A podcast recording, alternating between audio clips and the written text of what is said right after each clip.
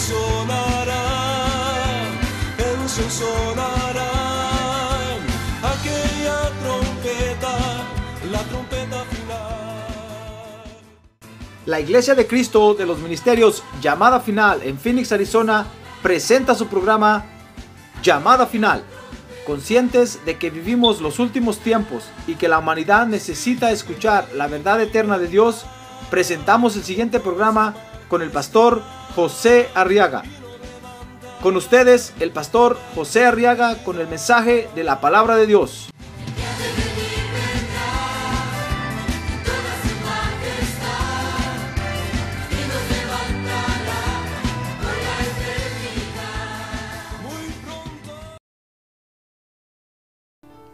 Y vamos a estudiar la Biblia, hermano. Llegó el momento de estudiar la palabra de Dios. Y lo vamos a hacer en el Evangelio de San Lucas, capítulo 4, verso 16. Y quiero que vea conmigo esto interesante en la palabra de Dios, hermano. ¿Sabe usted que toda la palabra de Dios es interesante, verdad? Y es emocionante. Así es que dice la Biblia en Lucas 4, 16 que Jesús llegó a Nazaret donde se había criado. Y según su costumbre entró en la sinagoga el día de reposo y se levantó a leer. Dice el verso 17 que le dieron el libro del profeta Isaías y abriendo el libro halló el lugar donde estaba escrito. Verso 18, el Espíritu del Señor está sobre mí. Ahora diga, el Espíritu del Señor está sobre mí. Oiga ahora lo que dice. Porque me ha ungido para anunciar el Evangelio a los pobres. Me ha enviado para proclamar libertad a los cautivos y la recuperación de la vista a los ciegos y para poner en libertad a los oprimidos. Mire para qué ungió el Espíritu de Dios al Señor Jesús, hermano. Y entonces dice el verso 19, y para proclamar el año favorable del Señor. Muy bien. Entonces nos relatan ahora el momento cuando el Señor Jesucristo le tocó leer las escrituras. Dice que había llegado a, a Nazaret, el lugar donde, de donde era, y fue a la sinagoga. La sinagoga es el lugar de reunión de los judíos, de la religión judía. Y como, y como ya no tienen templo, ahora acostumbran a reunirse, así como nosotros, digamos, en un templo que ellos llaman sinagoga. Aunque anteriormente se reunían en grupos así, realmente ellos deberían ahorita de reunirse en su templo y presentar los sacrificios que la ley de Moisés les exige que presenten. Pero como no tienen templo, se reúnen solo en las sinagogas y ni ellos mismos saben a qué se reúnen o por qué se reúnen, porque debían de estar presentando sacrificios, porque dice la Biblia que sin derramamiento de sangre no hay remisión de pecados. No tienen ellos ahorita cómo, cómo alcanzar el perdón de sus pecados, porque no están presentando los sacrificios. Si usted alguna vez tiene la oportunidad de platicar con un judío y, preguntarle eso, va a ver que le van a decir que no, que ahora ya no hacen eso, sino que es asunto de los rabinos, que solo se reúnen en las sinagogas. Pero lo que no saben es que ya no, ya no están presentando más sacrificios porque Dios ya presentó su sacrificio perfecto con el Cordero de Dios que quita el pecado del mundo. ¡Ah, gloria a Dios! Y a quien usted y yo sí, ya miramos. Ellos no lo ven, pero usted y yo ya lo, ya lo, ya lo miramos, hermano. Mire qué privilegiados somos, ¿verdad? Ya ve, qué revelación más tremenda nos trajo Dios. Pues entonces el Señor llegó, dice a Nazaret, y, entró a la sinagoga. Y dice el verso 16, 17, perdón, 4, 17 de Lucas, que le dieron el libro del profeta Isaías. Tenían por costumbre por turno leer las escrituras una vez cada uno y entonces llegó Jesús y le dieron el libro y le tocó el turno. Y dice el verso 18 que entonces leyó, leyó que el Espíritu del Señor lo había ungido con un propósito. O sea que cuando el Señor leyó estas escrituras, lo hizo, lo hizo intencionalmente. Dice ahí que buscó las escrituras, leyeron el libro y, y abrió el libro y dice que halló el lugar donde estaba escrito, lo buscó, ese pasaje de Isaías, del profeta Isaías. Porque intencionalmente él estaba comenzando su ministerio público. Entonces intencionalmente él estaba declarando, hermano, la razón por la cual el Espíritu de Dios lo había ungido ahora aquí en la tierra. Mire qué cosa tremenda, hermano. ¿Qué le parece que el Espíritu lo había ungido con un propósito? Eso es lo que se paró a decirles ahí. El Espíritu de Dios está sobre mí me ha ungido con un propósito. No me ha ungido para que pase la vida en la tierra sin hacer nada. Dios no ha gastado tiempo para ungirme con su espíritu para no hacer nada. O para dedicarme a vender carros o pantalones o camisas. A ver, pregúntale que tiene ¿qué, ¿qué hace usted, hermano? ¿Y qué trabaja? Vende helados o para vender helados. Fíjese que Jesús era carpintero. Él no dijo, mire, el Espíritu de Dios me ha ungido para hacer buenas mesas. No, lo había ungido con un propósito tremendo, hermano. Ahora, esta declaración del Señor Jesucristo, fíjese, quiero que la vea usted conmigo hoy como una comisión que hoy, es, hoy nos da a nosotros. Es la comisión, fíjese, de cumplir con el propósito del ungimiento del Espíritu Santo. El Espíritu Santo nos ha ungido a nosotros también ahora con un propósito, hermano. Amén. Y tenemos que cumplir esta comisión, tenemos que cumplir con el propósito por el cual el Espíritu Santo nos ha ungido. Amén. Fíjese que si nosotros cumplimos con esta comisión, mi estimado hermano, entonces vamos a edificar correctamente la obra de Dios. Vamos a participar correctamente en el orden de Dios, en la edificación del cuerpo de Cristo. Por eso el Señor Jesús dijo, miren, el Espíritu de Dios está sobre mí y me ha ungido. ¿Saben para qué? Con un propósito. Con el propósito de edificar correctamente la obra de Dios. Porque usted, usted ve que hoy en el mundo mucha gente dice que hace la obra de Dios, hermano. Pero estarán en el orden, en el orden divino de Dios para edificar al cuerpo de Cristo. Entonces el Señor está diciendo ahí, miren, el Espíritu de Dios está sobre mí y me ha ungido con un propósito. Fíjese que ungir, quiero que vea primero esto conmigo, ungir dice el diccionario que es la acción de untar con alguna sustancia. La ley de Moisés, fíjese hermano, le ordenaba a Israel practicar el ungimiento. Y ungían con aceite y con otras cosas, pero practicaban el ungimiento con, aceite. Dice Éxodo 40, capítulo 40, verso 9. Estudie conmigo ahora ahí, hermano. A ver, abra su Biblia. Ahora que tiene un lado, abra su Biblia, hermano. Como dijo un hermano, no oigo las páginas pasar. Entonces dice Éxodo 49, luego tomarás el aceite de la unción y ungirás, le está diciendo el Señor a Moisés, y ungirás el tabernáculo y todo lo que en él hay, lo, que hay en él. Y lo consagrarás con todos sus utensilios. Y será, ¿será qué? Santo.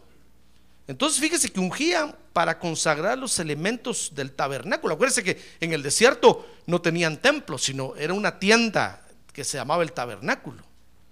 Ahí era donde presentaban los sacrificios para Dios, ahí era donde se reunían a adorar a Dios, etcétera, etcétera. Entonces ungían los elementos del tabernáculo para consagrarlos, para dedicarlos a Dios.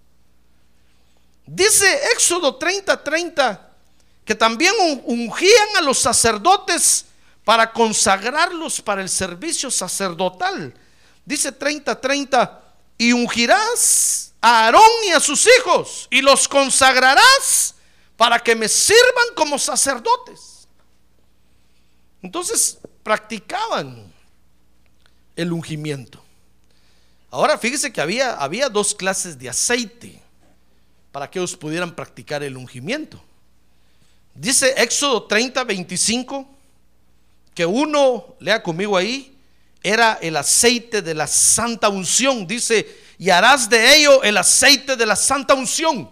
Ahí le está diciendo el Señor a Moisés cómo, tenía que hacer la mezcla de varios, varios eh, eh, elementos para hacer el aceite que se iba a llamar el aceite de la santa unción. Y entonces dice ahí, mezcla de perfume, obra de perfumador, será aceite de santa unción.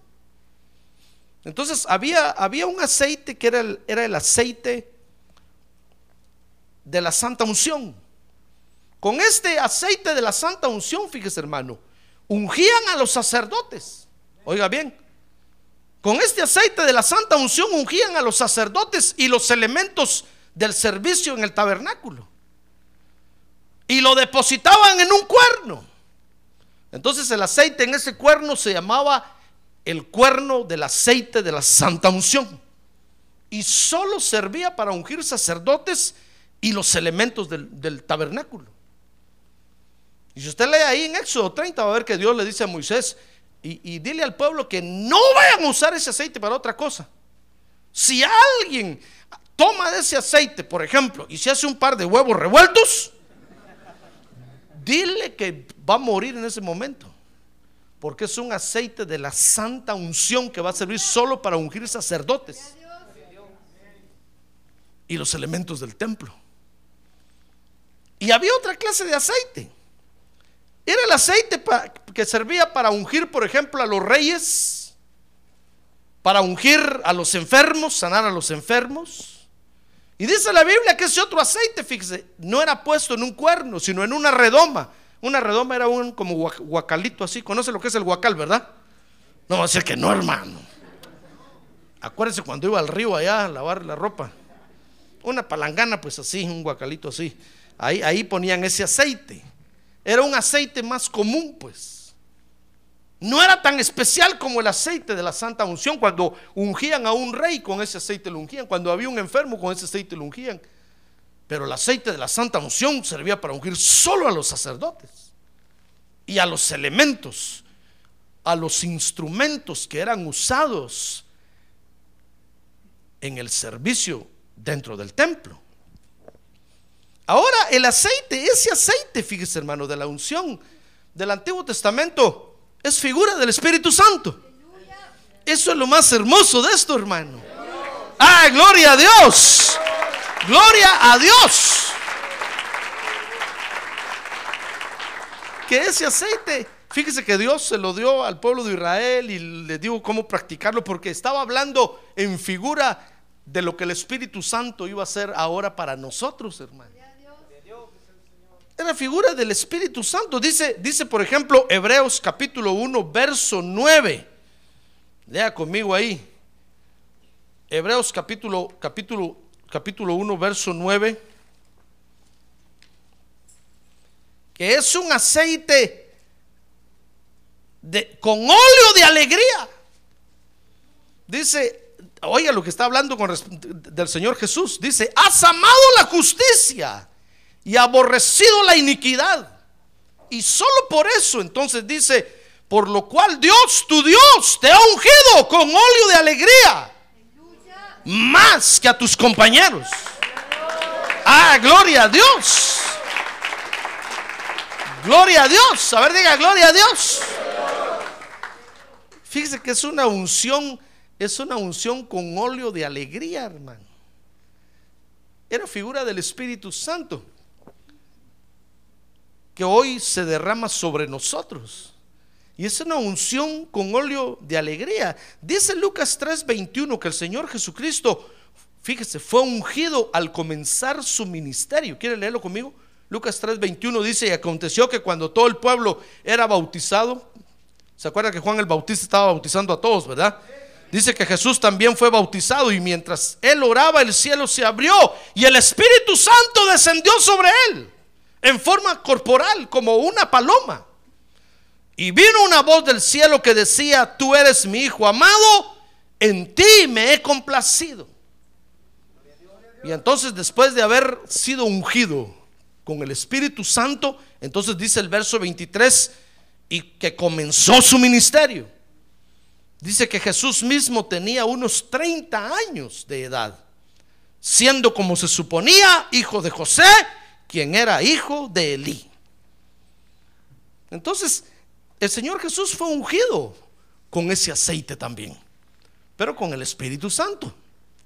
Y precisamente en el momento, momento antes, cuando iba a comenzar su ministerio, porque fíjese que en el Antiguo Testamento los sacerdotes también eran ungidos cuando iban a comenzar su ministerio. Y los sacerdotes de Leví comenzaban su ministerio a los 30 años de edad. Entonces a los 30 años llegaban al templo con su traje sacerdotal y el sumo sacerdote los ungía con el cuerno de la santa unción. Como diciendo, esta unción hoy te, te habilita para ejercer tu ministerio. Entonces a partir de ahí comenzaban a ejercer su ministerio y lo ejercían por 20 años. A los 50 años los declaraban disabilities. A los 50 años dejaban de ejercer su sacerdocio y entonces seguían ejerciendo su sacerdocio, pero en otras funciones, ya no dentro del lugar santo, ni en el, ni el, ni en el atrio, sino que en, en funciones secundarias. Entonces Jesús, cabal a los 30 años, se presentó para cumplir con la ley y fue ungido con aceite, con el aceite de la santa unción, que es el Espíritu Santo de Dios. Ah, gloria a Dios. Mire cómo entonces ese ungimiento habilitaba al sacerdote para comenzar a ejercer su función, hermano. Entonces el sacerdote ya estaba habilitado no solamente para, para presentar los sacrificios en el atrio del templo, sino para entrar al lugar santo, presentar el incienso y, el sumo sacerdote era el que entraba una vez al año al lugar santísimo. La unción con el aceite de la santa unción lo habilitaba para que ejerciera su sacerdocio. Qué bonito, ¿verdad? Gloria a Dios, hermano. Gloria a Dios, porque fíjese que ahora, ahora usted y yo tenemos que cumplir con esa comisión. Por eso el Señor Jesús dijo, miren, miren, el Espíritu de Dios está sobre mí y me ha ungido. ¿Saben para qué? para que cumpla el propósito de Dios en la tierra. Para eso me ha ungido. Porque hoy nosotros resulta que nos tocó el turno, hermano. ¿Sabe usted que el Señor Jesús murió en la cruz del Calvario? Dice la Biblia que el tercer día resucitó y ahorita está sentado a la diestra del Padre Celestial. Allá está, ¿verdad? Ah, gloria a Dios. A ver, diga, gloria a Dios. Y pronto regresará otra vez a la tierra.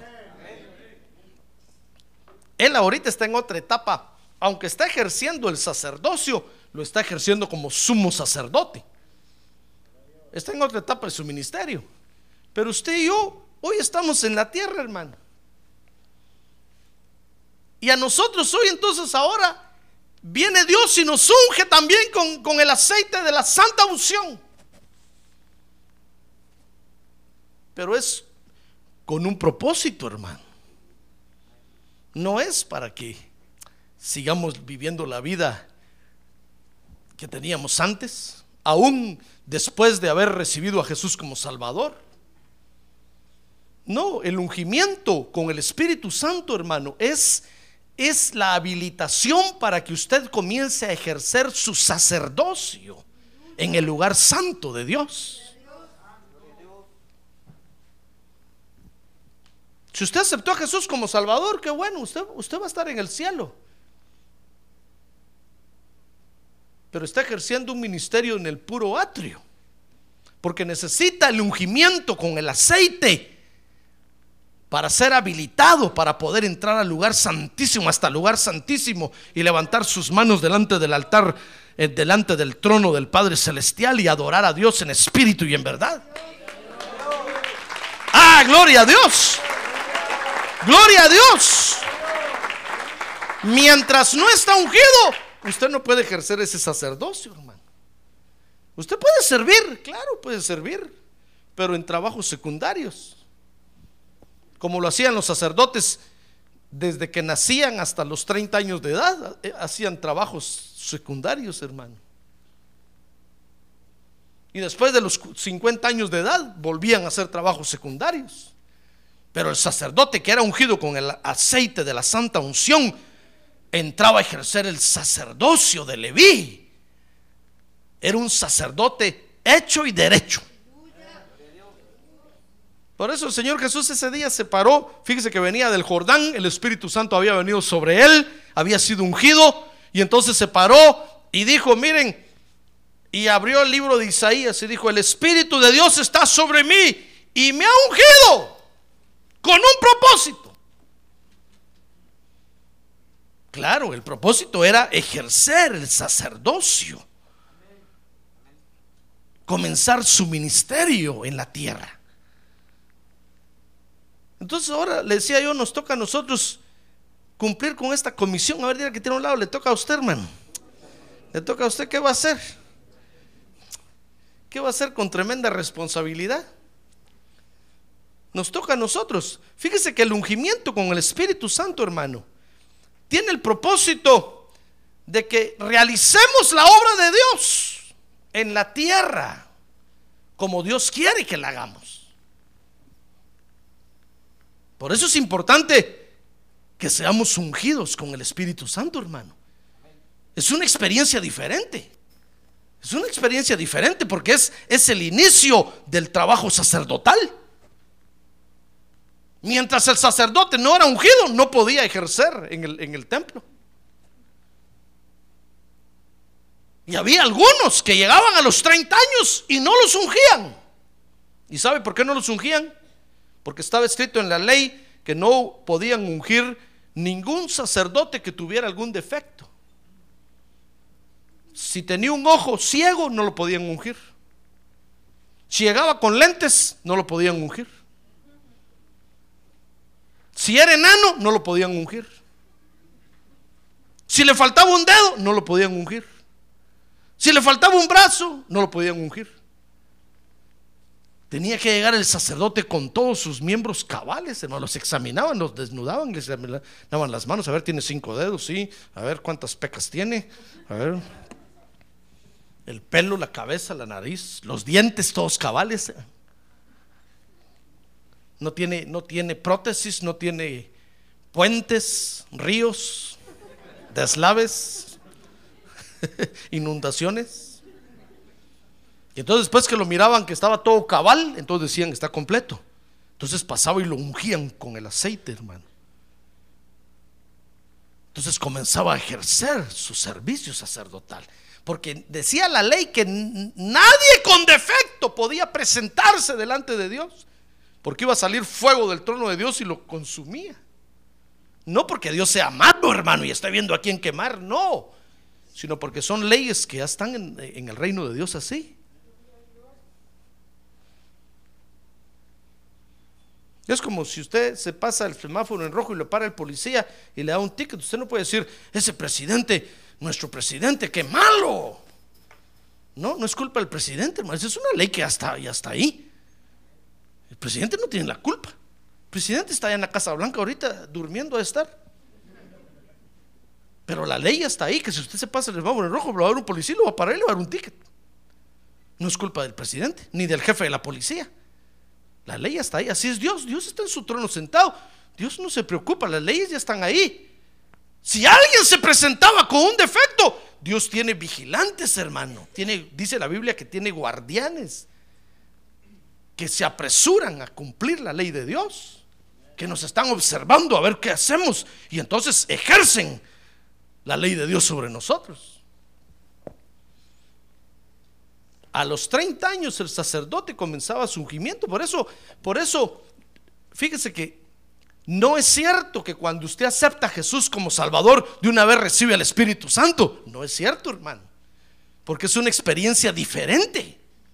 Cuando usted acepta a Jesús como Salvador, el Espíritu de Cristo, dice la Biblia, viene a usted y lo salva. Pero no es el Espíritu Santo. El Espíritu Santo es diferente. Después tiene que venir usted y tener un encuentro personal con el Espíritu Santo.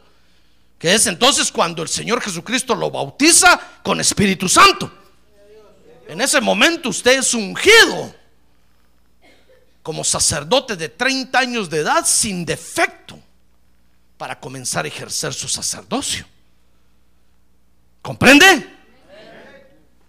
A ver, pregúntale que tiene al lado. ¿Comprende? Así en inglés, dígale, ¿comprende? Ahora, mire el propósito por el cual Dios nos unge, hermano. Porque eso es lo que quiero que estudiemos esta noche. Dios no nos unge sin, sin ningún propósito. En el momento cuando el Señor lo bautizó a usted con Espíritu Santo y usted empezó a hablar lenguas, no es para que solo hable lenguas, hermano. Mucho menos para que después las deje de hablar y venga conmigo a decirme, pastor, fíjese que llevo un año que no hablo lenguas. Qué vergüenza, hermano. Todos los días debería de hablar porque el ungimiento tiene un propósito especial en su vida. Lo que pasa es que nosotros somos bautizados con Espíritu Santo y ahí, y ahí murió el asunto. Te, te le decimos, Dios, ¿no tienes algo más para mí? Dios dice, ¿cómo que algo más si te estoy habilitando para que ejerzas tu ministerio? Lo que tienes que hacer es desarrollar la unción que te puse. Pero nosotros hablamos lenguas y de repente ya no hablamos. Y no sabemos por qué fuimos ungidos. Pero ¿sabe por qué no sabemos? Pregúntale que tiene un lado, ¿sabe por qué no sabe usted, hermano? Dígale por ignorante. Porque no lee la Biblia, no estudia la palabra de Dios, mi estimado hermano. Entonces el Señor dice, yo ungí a este. Y no hace nada.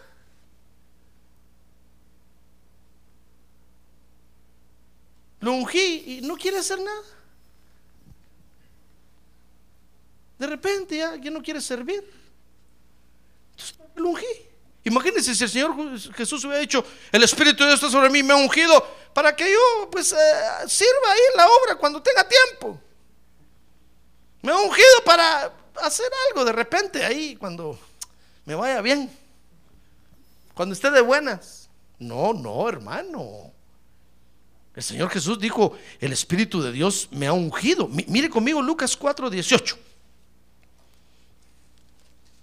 Mire cuál era el propósito. Lucas 4, 18 dice, el Espíritu del Señor está sobre mí porque me ha ungido con un propósito. Mire cuál era el propósito. Para anunciar el Evangelio a los pobres. No quiere decir eso que se vaya, vaya, usted, vaya a ir usted al basurero a buscar a los pobres allá, hermano. No está hablando de esos pobres. Está hablando de los pobres en espíritu, de los humildes en espíritu. Porque hay unos orgullosos en espíritu horribles. A esos no hay que hablarles. Está hablando de los humildes en espíritu. Dice, mire el propósito por el cual lo habían ungido. Me ha enviado para proclamar libertad a los cautivos. Y la recuperación de la vista a los ciegos. No se va a ir allá al hospital donde están todos los cieguitos porque más que ciegos físicos, lo que Dios quiere hoy es abrir los ojos de los ciegos espirituales. ¿Ya ve para qué nos ha ungido Dios?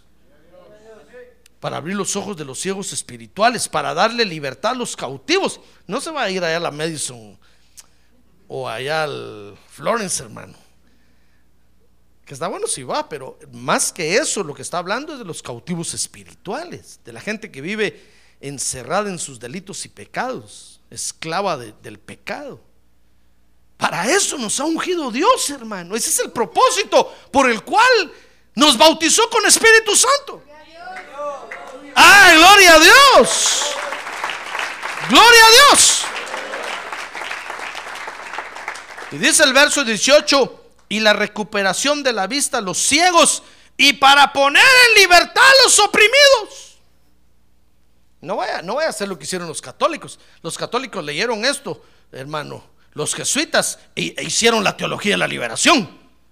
Ya entonces se fueron a apoyar las guerrillas de todo el mundo, hermano. Y dijeron, tenemos que liberar a todos los oprimidos, matemos a los ricos, quitémosle las tierras por la fe. Esa es obra del diablo, hermano. Dios no está hablando de eso. Dios está hablando de los que están oprimidos por el diablo, espiritualmente hablando, porque lo que nos condena es el pecado. El peor enemigo que tenemos es el pecado. No son los ricos, ni los pobres, ni los... No, hermano, es el pecado que nos separa de Dios. Y que si no sabemos conseguir el perdón de Dios, nos va a separar de Dios por toda la eternidad. Entonces el Señor dijo, miren, el Espíritu de Dios me ha ungido. ¿Saben para qué? Para hacer la obra de Dios en la tierra.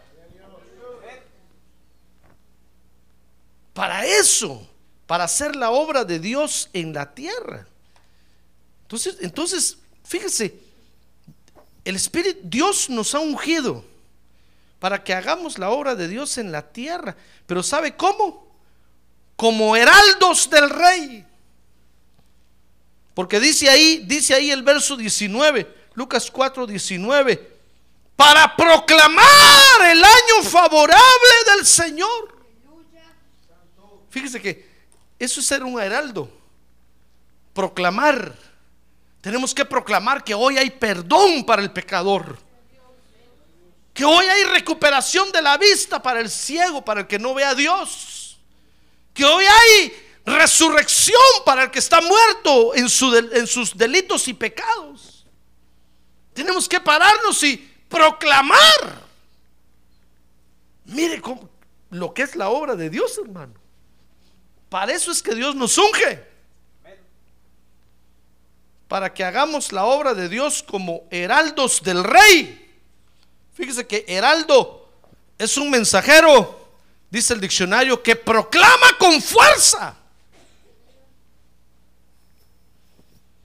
Por eso es que en, la antigüedad, fíjese que el heraldo era el que era el que llevaba, el que era el mensajero que le llevaba al enemigo la declaración de, la, de guerra. Miren lo que es ser heraldo, hermano. Imagínense que el rey le decía, a ver, don Heraldo, venga para acá. Le vamos a hacer la guerra a aquellos del norte. Llévele la declaración de guerra, aquí está. Y el heraldo era el que se subía al caballo y se iba como representante del rey a enfrentar al enemigo y a decirles, no me maten, no me maten. Solo vengo a decirles que el rey allá les declara la guerra y que si no se rinden, los vamos a matar y le entregaba la declaración de la guerra. Mire, mire, mire, ¿para qué Dios nos ha ungido? Para que nos paremos frente al enemigo y le digamos, enemigo, suelta el alma, suelta esas almas en el nombre de Jesús. Suelta esas almas en el nombre de Jesús. ¡Ah, gloria a Dios, hermano! Mire, mire, mire para qué Dios nos ungió. para que hagamos la obra de Dios, hermano. Dios no lo ungió a usted para que le sirva a Dios cuando usted quiera, cuando tenga ganas, cuando no tenga ganas. Mire, cuando Dios me ungió a mí para predicar el Evangelio, cuando me habilitó para predicar el Evangelio, no me dijo, José Arriaga, te unjo como pastor para que prediques cuando, cuando te den buenos diezmos. Cuando no te den nada, no prediques. No, hermano, Dios me ungió a mí para predicar el Evangelio, como en el matrimonio, en las buenas o en las malas. En tiempo de vacas gordas o en tiempo de vacas flacas. Ah, gloria a Dios. En salud o en enfermedad. En días de bonanza o en oposición. desde entonces yo estoy predicando el Evangelio, hermano. No digo yo, no, mejor ya no predico, mejor voy a hacer otra cosa. No. Dios me ungió, yo tengo que estar consciente de que ahora soy un sacerdote del Dios Altísimo, hermano. Que me ha ungido para hacer la obra de Dios. Si a usted Dios lo, lo bautizó con Espíritu Santo y usted habla lenguas, usted tiene que ejercer un sacerdocio, hermano. ¿Qué está haciendo? No tiene derecho a pedir permisos, ni vacaciones, ni descansos. No, hermano, usted tiene que hacer la obra de Dios. Porque para eso lo ungieron. ¿Se acuerda que yo le enseñaba a usted que Dios no gasta pólvora en zanates, verdad? Si Dios lo ungió a usted, fue porque sabe por qué lo ungió. Porque sabe que usted tiene una, algo que hacer en la obra de Dios, hermano. Ah, gloria a Dios. Gloria a Dios. Fíjese que ungían al sacerdote a los 30 años de edad, perfecto, sin defecto, lo ungían y entraba a trabajar. Si en el servicio del sacerdocio el sacerdote se mutilaba o quedaba ciego o se dañaba, lo suspendían, hermano, y lo sacaban del equipo. Lo ponían en disciplina hasta que Dios lo sanara. Imagínense si, si ejerciendo el sacerdocio se quemaba, porque una lámpara le iba a prender y no se dio cuenta y se quemó con el aceite de la lámpara. Lo sacaban, ya no podía estar ahí. ¿Y cuándo regresaba? Hasta que Dios lo sanara, hermano. Y no le quedaba la cicatriz ahí, claro. Pero con cicatriz no podía servir. Tenía que ser sanado totalmente. Imagínense si se cortaba un brazo y que se quedaba cuto.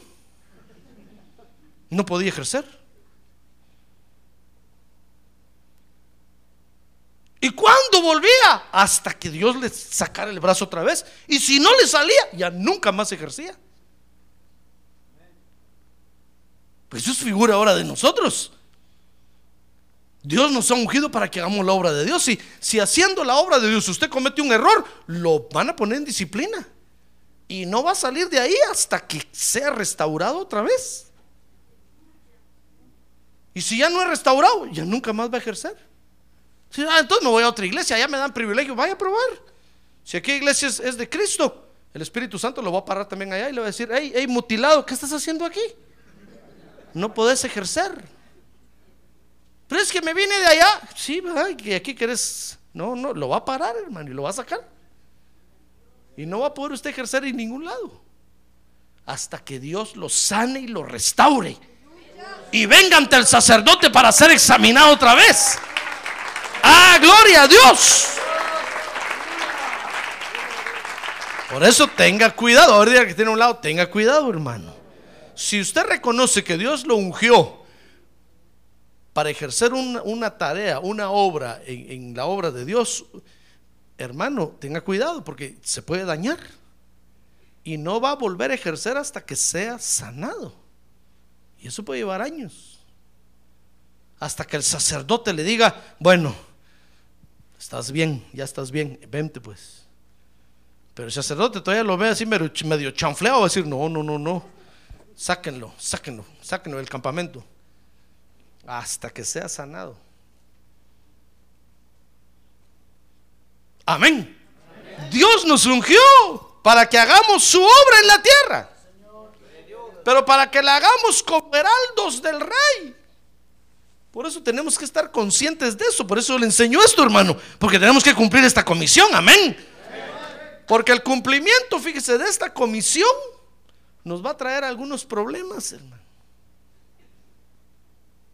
Casi parecidos como, como los problemas a los que usted se metió cuando aceptó a Jesús como Salvador. ¿Se acuerda de eso, verdad? Tal vez, tal vez estaría usted mejor sin haber aceptado a Jesús como Salvador, hermano. Pero cuando uno acepta a Jesús como Salvador, se meten unos problemas, hermano. Por eso cuando hago la invitación, ¿quién quiere aceptar a Jesús como Salvador? Digo, Padre Santo, pobre este, no sabe a lo que se está metiendo, pobre. Como cuando voy a bendecir a una pareja que se van a casar, digo, Padre Santo, ayúdalos, por favor. Entonces, no saben a lo que se están metiendo, pero se quieren meter. No les puedo decir tampoco no se metan. Métanse. Y adentro, Padre Santo, dales fuerza, por favor, que sostengan este asunto. Así es esto. Yo lo invito a usted que acepte a Jesús como Salvador. La sangre de Cristo lo va a limpiar y se va a ir al cielo, se va a salvar.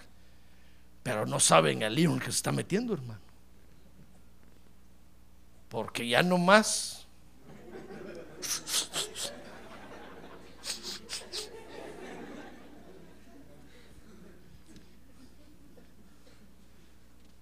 sus amigotes aquellos de ya no más.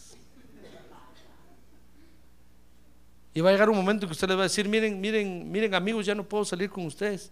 ¿Y por qué? Es que como te hiciste aleluya, ¿verdad? Y usted, ¿Para qué me metí a la iglesia? Ay, se va a meter en unos problemas, hermano. Ese día se va a arrepentir hasta de haber nacido, así como hizo Job.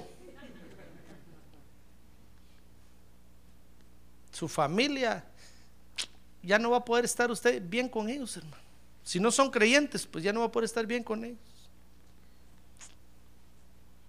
Porque ellos van a, ir para otro lado y usted no puede ir porque ellos van a adorar ídolos, van a y usted todo lo van a empezar a ver raro.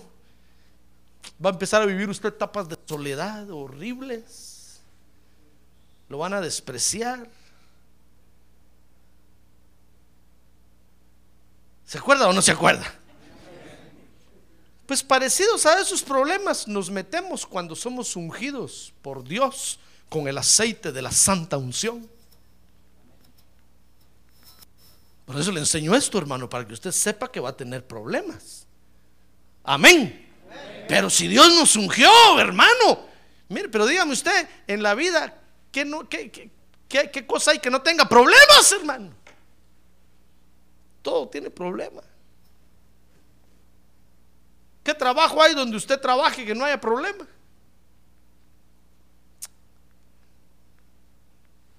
El que no patea, peisca. Todo tiene problema en la vida, ¿se dio cuenta de eso? Pues usted aceptó a Jesús como Salvador y empezó a venir a la iglesia. Se empezó a meter en un montón de problemas, hermano. Ya no puede tener cualquier amistad. Tiene que seleccionar sus amistades. Ya no puede ir a cualquier lado, porque usted ya es hijo del rey. Tiene que escoger los lugares a donde va, porque ya no puede pararse en cualquier lado. Ya no puede pararse en cualquier esquina. Tiene que saber dónde pararse. Hasta tiene que aprender cómo saludar. Tiene que cuántas cosas, hermano. Le cambia a uno la vida totalmente. Pues cuando somos ungidos, fíjese, con el aceite de la santa unción, nos metemos a problemas, hermano. Pero es que para eso nos escogió Dios, para ungirnos. Por eso el Señor Jesús se paró y dijo, miren, el Espíritu de Dios está sobre mí y me, ha ungido para hacer la obra de Dios como heraldo, para proclamar el año favorable del Señor. ¿Y sabe con quién le va a traer problemas eso? Con el diablo, que el Señor lo reprende esta noche. Porque usted va a- a libertar a los cautivos y el diablo es el que los tiene cautivos. Usted va a abrirle los ojos a los ciegos y el diablo es el que los tiene bien cegotones, cegatones. Usted es el que va a romper las ataduras de los amarrados y el diablo es el que los tiene bien encadenados, hermano. Entonces nos vamos a meter en problemas. Mire, mire algunos problemas en los que nos vamos a meter. ¿Qué se me hace que por eso muchos cuitean, hermano? Quieren hacer la obra de Dios, Dios los habilita a través del bautismo con el Espíritu Santo. Y cuando ya están ahí, ¡ja! le ven la cara frente a frente al diablo así. Salen corriendo. Ya ni siquiera me dicen, pastor, ya no quiero el privilegio. Ahí lo dejan tirado, hermano. Digo, ¿qué pasó aquí? Y por allá se va gritando, solo díganle al pastor que ya no voy a ir a la iglesia. Yo digo, ¿qué pasó? Si Dios te ungió, la unción es la capacitación, es la habilitación para ejercer.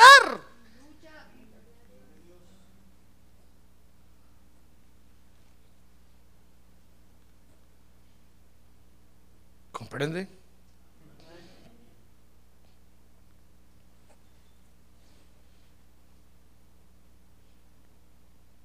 Mire los problemas en los que nos vamos a meter. Dice Lucas 4:20. Vea conmigo esto, hermano. Lucas 4:20.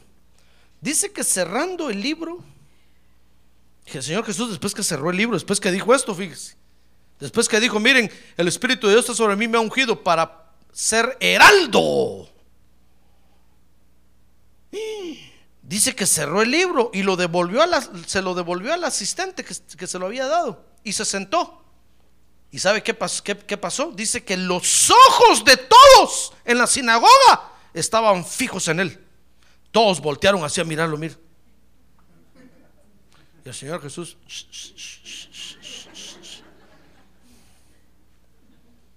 Y unos hacían. ¡Wow! Y el Señor Jesús sentía la mirada de todos, hermano. Dice que todos se le quedaron viendo como diciendo que abusivo este.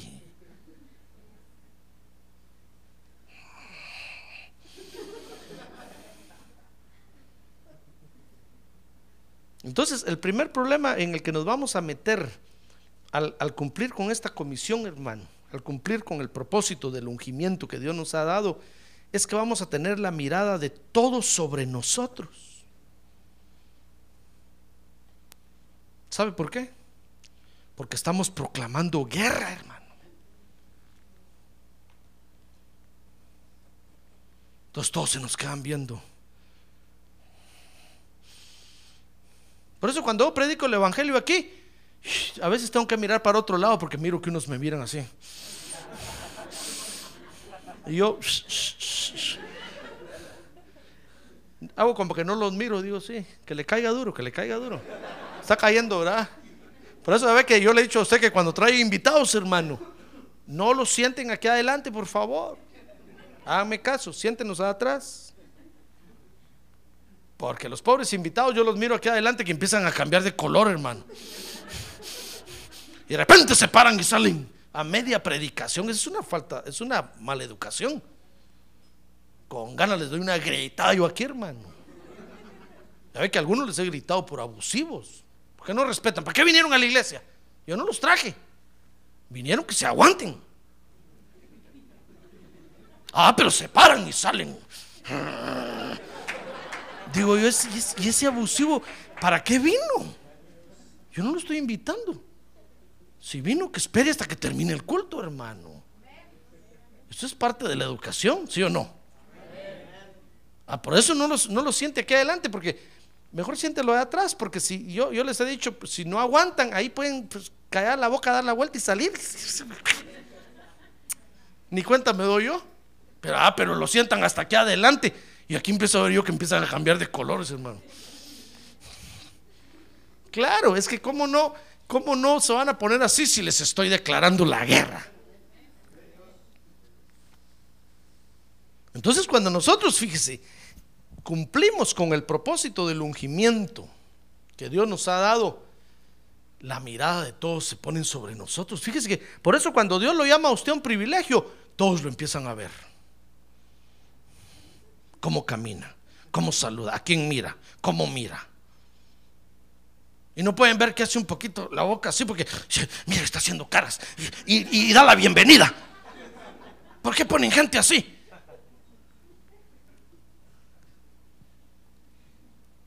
Y vienen los hermanos, pastor, fíjese que dice que yo doy, hago caras y no baratas. Y ahora digo, aguante, hermano peores cosas dicen de mí, pero es que les estamos declarando la guerra. Pues no, no a ellos, al diablo. ¿Cómo no va a estar bravo con nosotros, hermano? Entonces nos envía a los emisarios que pongan los ojos sobre nosotros y que nos miren. A ver qué hacemos, a ver a qué hora nos levantamos, a qué horas comemos. Y para ver dónde nos encuentran un defecto, hermano. Y ahí están, ahí están. Mira, el Señor Jesús leyó y se bajó y se sentó y todos inmediatamente lo empezaron a mirar porque les acababa de declarar la guerra a los demonios. Y todos los que estaban endemoniados ahí empezaron a mirarlo así. Y, fíjese que dice que como que todos estaban endemoniados, porque todos, dice ahí, lo miraron, hermano. Hasta el rabino se le quedó viendo así. Por eso cuando usted esté, esté cumpliendo con la obra de Dios, no se sienta mal que todos lo miren, hermano. Acostúmbrese. Mire, yo ya me acostumbré a que usted me mira aquí.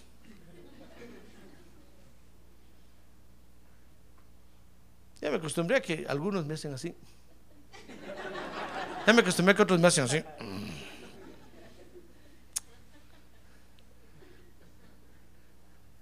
Mire el primer problema al que nos vamos a enfrentar. Tendremos la mirada de todos sobre nosotros.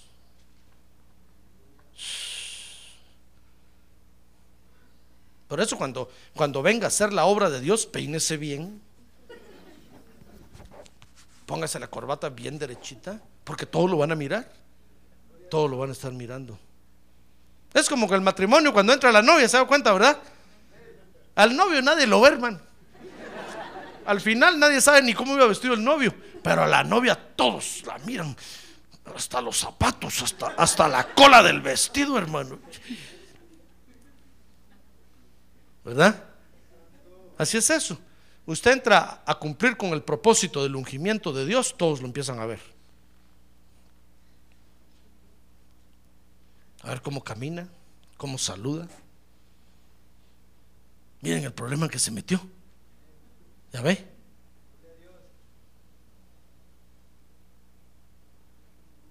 Hermano, ¿quiere, quiere, quiere saber otro problema? A ver, anime al que tiene a un lado, dígale, anímese hermano, anímese, si no el pastor termina ahorita aquí.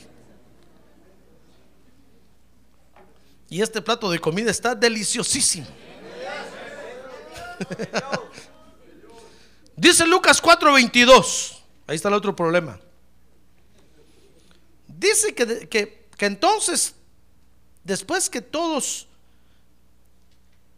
pusieron los ojos fijos en el Señor, ¿sabe? Mire, mire, dice el verso 21 que el Señor comenzó a decirles, hoy se ha cumplido esta escritura que habéis oído. Hermano, mire qué declaración de guerra tan terrible. Imagínense, si usted va con su familia y le preguntan de repente, mira, mira, fulanito, le dice su primo, mira, primo, ¿verdad que todos vamos a ir al cielo, verdad? Y usted le dice, no, solo el que esté lavado con la sangre de Cristo. ¿Cómo va a ser eso? Como no son ustedes los evangélicos, ¿verdad? Usted ya le declaró la guerra, hermano. Y entonces dice el primo, voy, pero voy a ver cómo lo voto, voy a ver cómo lo voto. Una cerveza se tiene que tomar este. Aunque sea dormido, se lo voy a echar en la boca. Y lo empieza a observar a usted a ver a qué hora se duerme. Usted tiene que tener cuidado porque si ya declaró la guerra, lo van a empezar a mirar en todo, hermano. ¿Ya ven el lío que se mete? Por eso cuando usted viene aquí a hacer su privilegio y toca el piano, usted quiere que cree que tocó el piano ya, ya, todos están contentos con usted. Ja, tenga cuidado. Todos lo empiezan a mirar, hermano.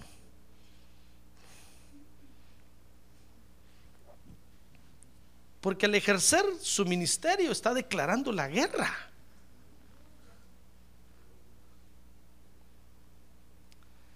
Entonces dice Lucas 4:22, y todos hablaban bien de él y se maravillaban de las palabras llenas de gracia que salían de su boca.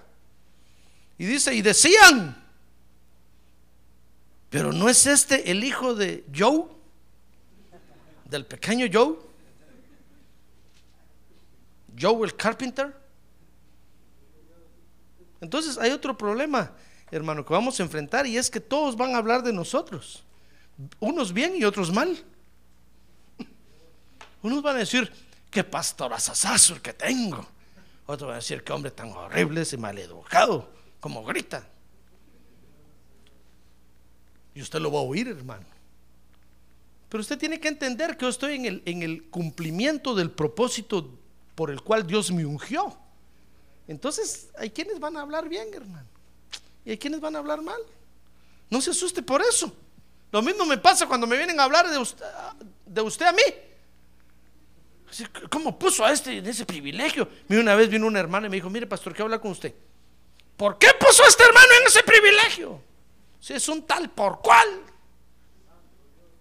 Es una aquí, es una allá. Hermano, dije yo, hermana, ¿usted conoce a ese hermano? Sí, me dijo, yo soy su suegra. Ay, Padre Santo, dije yo. Dije yo, ¿con qué razón, cómo lo trata? Es un aragán, no tiene bien a mi hija, ahí la tiene trabajando. Mire, hermana, le dije, aquí el pastor soy yo. Y no me importa lo que usted piense. Yo quiero que él trabaje ahí, ¿qué?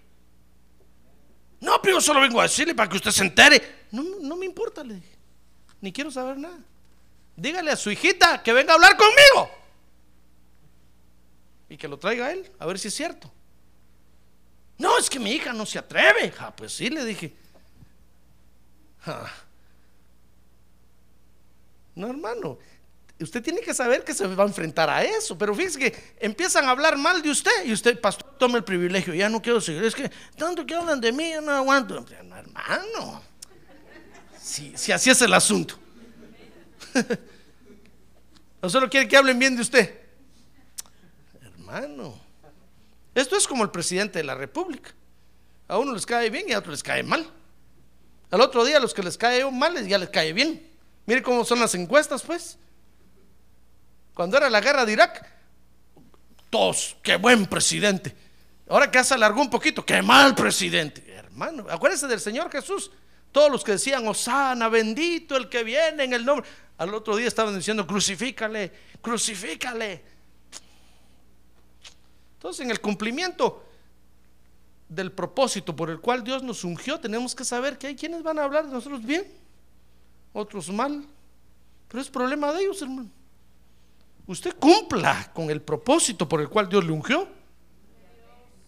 Y déjese cuentos. No esté pensando, no, pastor, es que, es que así no se puede. Se puede, el Señor Jesús pudo. El Señor Jesús lo pudo hacer, hermano. ¿Se cuenta? A ver, diga que tiene un lado, trabaje para el Señor, hermano. No sea chicopale.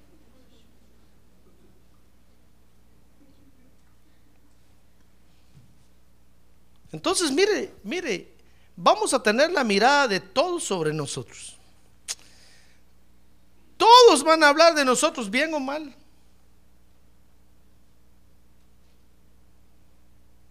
Así es la obra de Dios, hermano. Aunque usted no lo crea.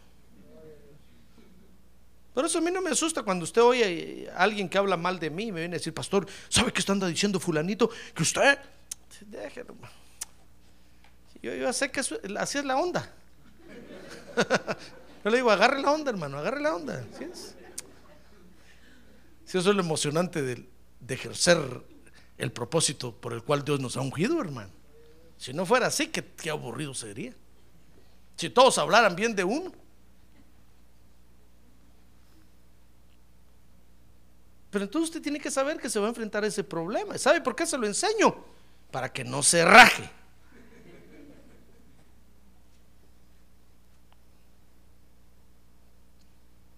Una vez me dijo a mí una hermana, mire hermano, es que de mí pueden decir lo que quieran, pero de mi familia no permito que digan.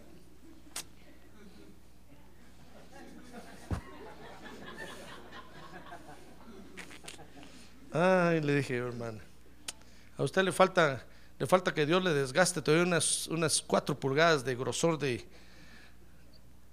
de grasa que tiene encima. Está buena para hacer chicharrón. Dios le va a pegar una sacudida que entonces va a regresar bien humilde, humilde va a ver.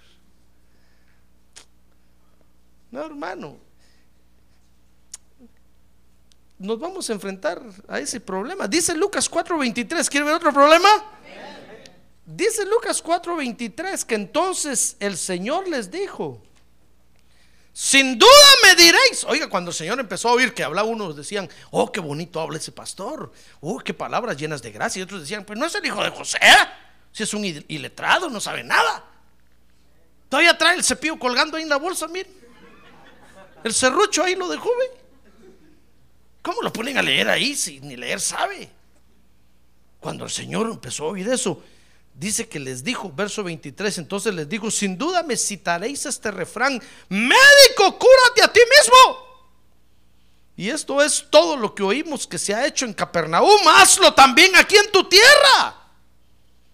Pareces candil de la calle y oscuridad de tu casa. ¿Verdad? ¿Verdad que eso le dicen a uno? Candil de la calle y oscuridad de su casa. Dice el verso 24, y dijo, en verdad os digo, les dijo, que ningún profeta es bien recibido en su propia tierra. Dice el verso 25, pero en verdad os digo, muchas viudas había en Israel en los días de Elías, cuando el cielo fue cerrado por tres años y seis meses, y cuando hubo un gran hambre sobre toda la tierra, y sin embargo a ninguna de ellas fue enviado Elías, sino a una mujer viuda de Sarepta en la tierra de Sidón. Y entonces dice el verso 27, y muchos leprosos había en Israel en tiempos del profeta Eliseo, pero a ninguno de ellos fue enviado, sino a Amán el sirio. Entonces dice, y todos en la sinagoga se llenaron de ira cuando oyeron estas cosas. Y levantándose, le echaron fuera de la ciudad y le llevaron hasta la cumbre del monte sobre el cual estaba edificada su ciudad para despeñarle. Lo querían embarrancar, hermano. Entonces hay otro problema al que nos vamos a enfrentar. ¿Quieres saber cuál es el problema? Y es que se va a poner a prueba nuestra firmeza, hermano. Entonces va, va a oír usted que la gente empieza a hablar cosas de usted. Y usted tiene que demostrar su firmeza en Cristo. Tiene que decir, este privilegio me lo dio Dios, no me lo dio este que anda hablando de mí. ¿Qué me importa que diga lo que diga? Dios me dio este privilegio y voy a estar aquí hasta que Dios me lo quite. Eso es lo que el Señor está diciendo ahí. Dios me ha mandado a hacer la obra de Dios a mí aquí. Y por lo que ustedes digan, yo no me voy a ir. Demostró que era firme lo que había recibido, hermano. Entonces se va a poner a prueba nuestra firmeza. Porque usted está haciendo la obra de Dios, hermano. Miren, el trabajo le van a decir barbaridades, le van a... ¿Qué cosas no le van a decir? Pero usted tiene que demostrar su firmeza, usted tiene que decir, no, mire que me llamó fue Dios. Soy salvo por la sangre de Cristo. ¿Qué importa que digan lo que digan los demás? Amén. Ya ve, entonces no hay razón por la cual huir, hermano. Dios nos ungió con un propósito y el propósito es que hagamos su obra. Y nos vamos a enfrentar a estos problemas, pero son los problemas comunes a los que todo ungido se encuentra. Dice finalmente Lucas 4:25.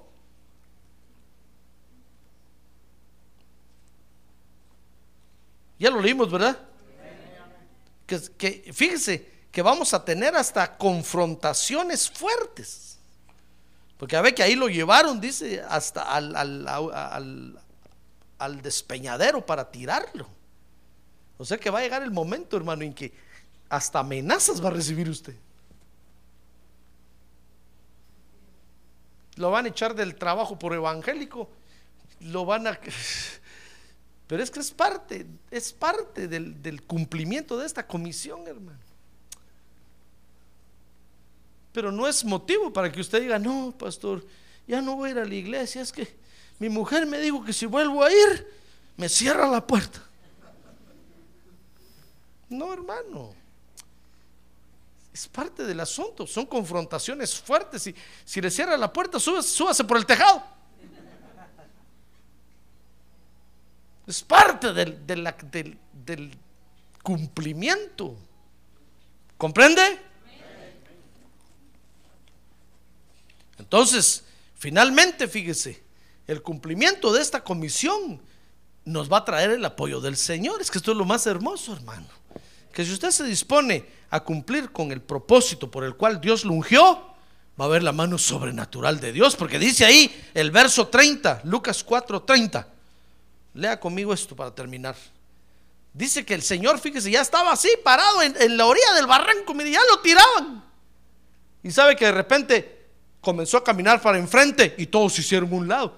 Y dice que salió caminando en medio de ellos y nadie se atrevió a tocarlo.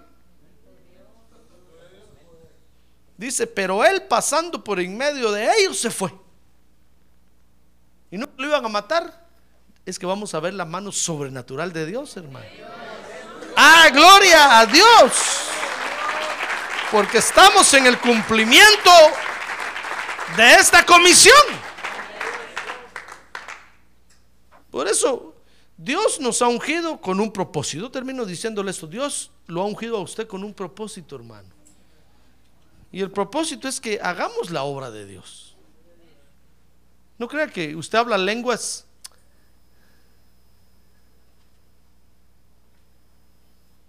para comer más, para dormir más. No, Dios lo ungió con un propósito, hermano. Y es que se meta a hacer la obra de Dios. Participe haciendo la obra de Dios. Esta es la comisión que tenemos que cumplir hoy. Por eso hoy es el día de ungimiento. Hoy es cuando el Señor Jesucristo está ungiendo con su Espíritu Santo. Está ungiendo con su Espíritu Santo a los creyentes.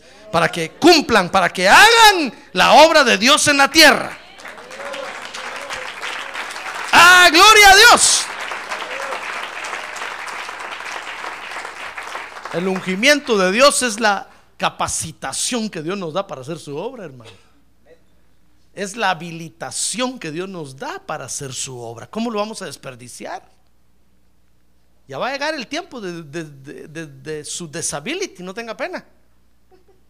Va a llegar el tiempo en que Dios le va a decir, ya, bueno, ya trabajaste mucho, pues vete al descanso. Le va a quitar la unción. Pero hoy es el tiempo de trabajar para Dios. Hoy es el tiempo de decirle, Señor, úngeme, úngeme. Quiero hacer tu obra. Úngeme cada día. Úngeme cada vez que voy a, realizar tu obra. Úngeme para que yo pueda ser un heraldo tuyo, para que yo pueda confrontar al enemigo con tu palabra, para que pueda destruirlo en el nombre de Jesús. Hoy es el tiempo del ungimiento. Amén. Muy bien, cierre sus ojos, hermano. Gloria a Dios. Hoy tenemos que cumplir con esta comisión. Dios nos ha ungido, dijo el Señor Jesús ahí, para dar libertad a los cautivos. Con nuestra participación, fíjese hermano, en la obra de Dios estamos liberando cautivos. Para abrir los ojos de los ciegos. Con nuestra participación en el Evangelio estamos abriendo los ojos de los ciegos.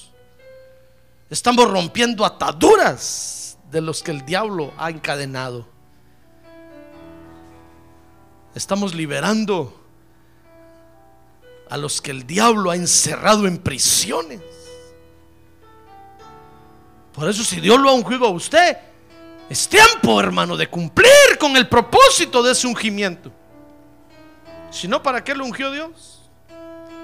Pero Dios lo ungió porque sabe que usted lo puede hacer. Si no, Dios no lo hubiera ungido, hermano. Si usted, Dios no lo ha ungido, hoy es el día eh, bueno para que le diga, Señor, bautízame con Espíritu Santo, por favor. Bautízame con Espíritu Santo y con fuego. Quiero ser ungido para estar preparado para hacer tu obra. Hoy es el día del ungimiento. Úngeme, úngeme, por favor.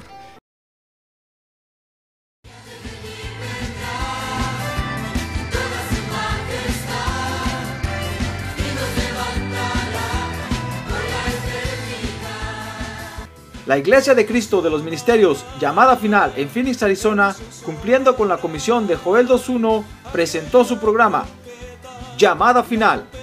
Esperamos que nos vuelva a sintonizar la próxima semana a la misma hora por esta emisora. Los invitamos a nuestras reuniones en el 6023 Norte 71 Drive, esquina con Bethany Home Road.